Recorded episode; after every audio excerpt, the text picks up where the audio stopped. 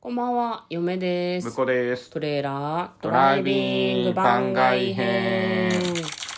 はい、始まりました。トレーラードライビング番外編。この番組は映画の予告編を見た嫁と婿の夫婦が内容を妄想していろいろお話していく番組となっております。運転中にお送りしているので安全運転でお願いします。ははい、今日は番外編ということでね、はいえっ、と、100の質問に答えていきたいと思います。い。100の質問はですね、詳細欄の方にリンクが貼ってありますので、そちらの方で内容や、えー誰が作ったかとかですかね、確認していただければと思います。えー前回までで30問紹介いたしましたので、今日は31問目。質問の内容は、魔法が使えたら何をするです。はい。魔法使えたら何するえ、空を飛ぶ。ああ。とりあえずああ空。を飛ぶ。空を飛ぶか。なんかもうちょっと魔法っぽいことが、なんか、片付けとかを、うん。こうなんあかー湯婆婆みたいな感じで片付けがしたはいはいははははなるほどひょ。ねいひょいひょいってこう手でやあるの魔法はでも、うんあの全てのやつを一括処理する脳の力がないとできないと思うのよあー私マルチタスク苦手だからそうな俺絶対無理だと思うそうかじゃあ空を飛ぶで私 もほうきでねほうきで ほうきでね魔法使いっぽくほうきで空を飛ぼうと思いますいやなんか魔女の宅急便ってあるじゃん、うんあれのこれなんか全然余談なんだけど、ほうきに機器が乗ってんじゃん、はいはいはい機器の腕って意外と太く書いてあるらしいのね、ああらしいですね、うんこれ岡田敏夫さんが言ってた切り抜きを見たんだけいやど知ってる嫁はそれ見たなあれは棒に、うん棒に、あの、ほうきの柄のところに機器が思いっきり強うくん力を入れてる、力を入れてる。なんでかっていうと、だから魔法がかかってるのはほうきだから。で、アメリカ版にしようとした時に、機器の腕を細くあっちのアニメーターが書いて、うん何にも分かってないなって早尾が言ったっていう話を聞いて。だから、ほうきに乗って飛ぶの結構大変かもよ。なんかあの片手でね手を振ってるみたいな絵だったから、いやうんそんなんじゃね必死にしがみついてんだよってそういそううそうそうそう。のではったりかましたっていう話、うん、そうなんですよ。よく見ると別に普通に片手で乗って るっていうはい、32問目、未来の自分ってどんな感じあーもうできれば長髪で全部白髪になっててハーレー・ダビッドソンに乗ってたいんですけど ねああ、いい、いいうんいいんじゃないですか 僕の理想はそれですね、うんうん嫁はね未来って言われると銀色の全身スーツを着て、うんこうヘルメットをかぶってるみたいなイメージがすごいありますねえ宇宙人と喋ってるみたいあーはいはいな はい未来ってだいぶ先まで生きるつもりなのねそうね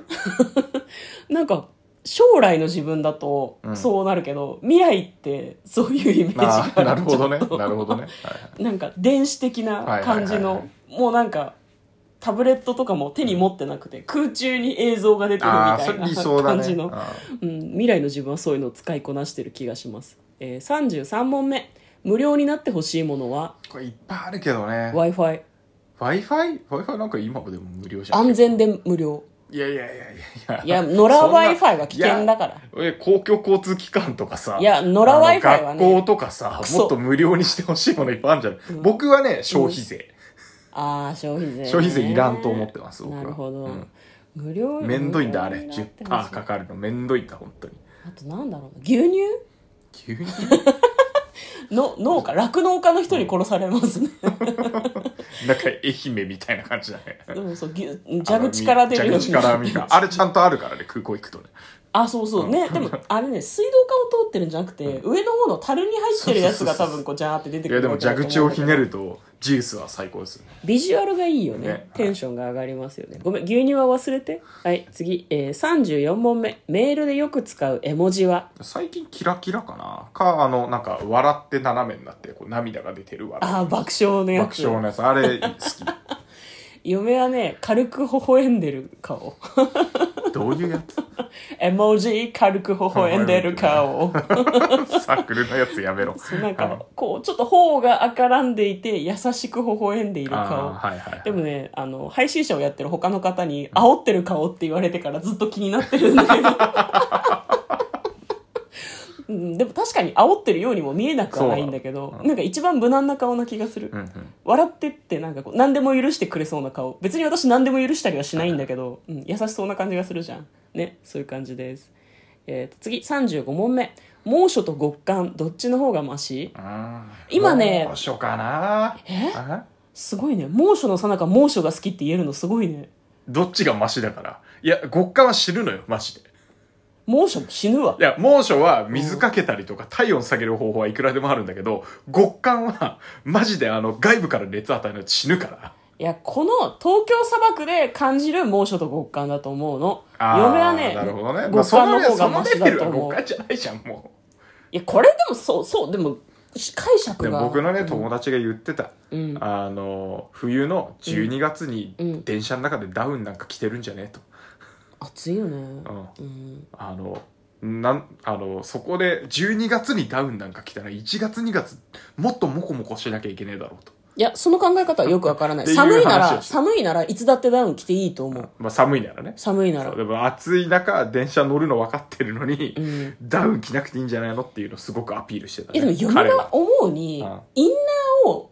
こう、軽くすればいいんだと思うの。まあ確かにブラウスとかシャツ一確かに確か枚ににしてダウン着るなら、寒いならそれがベストだと思うの。確かに確かに脱ぎゃいいからさ。なんか内側にも何枚も何枚も着込んでダウン着るのは具合悪くなっちゃうからやめた方がいいと思う。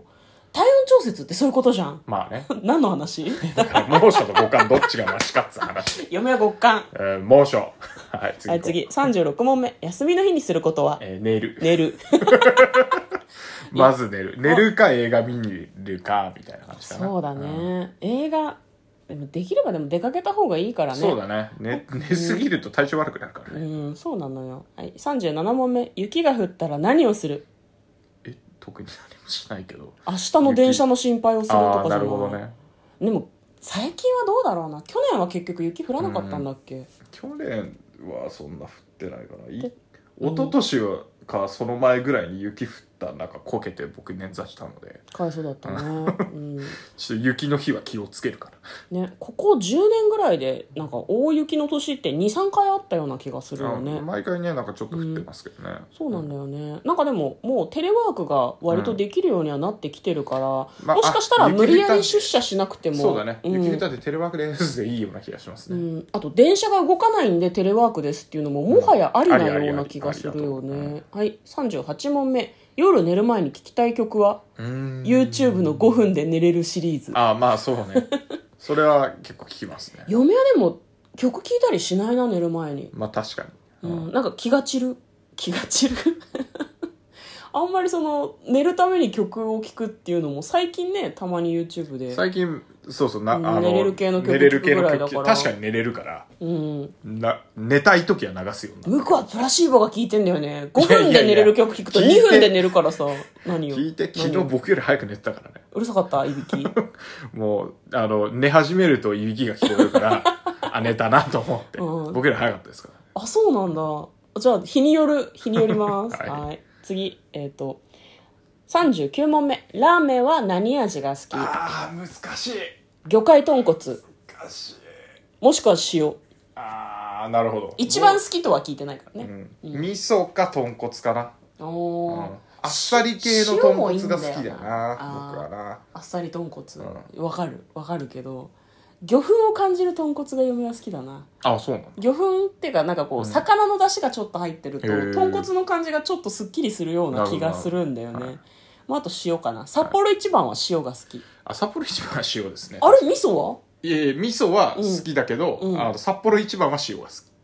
日高屋行くと味噌食べるああ日だから高屋僕は行かないですね店僕後楽園で味噌食 べますねああだからなんかおチェ店ーンに店系だとよるよねこの店で醤油はないとかそういうこだわりはあるけど、うんうんうんまあわかんない単に味噌しか食べたことなくて味噌が好きだからそれをこう習慣的に食べてるだけかもしれないけどまあいろいろ好みがあるわね、はい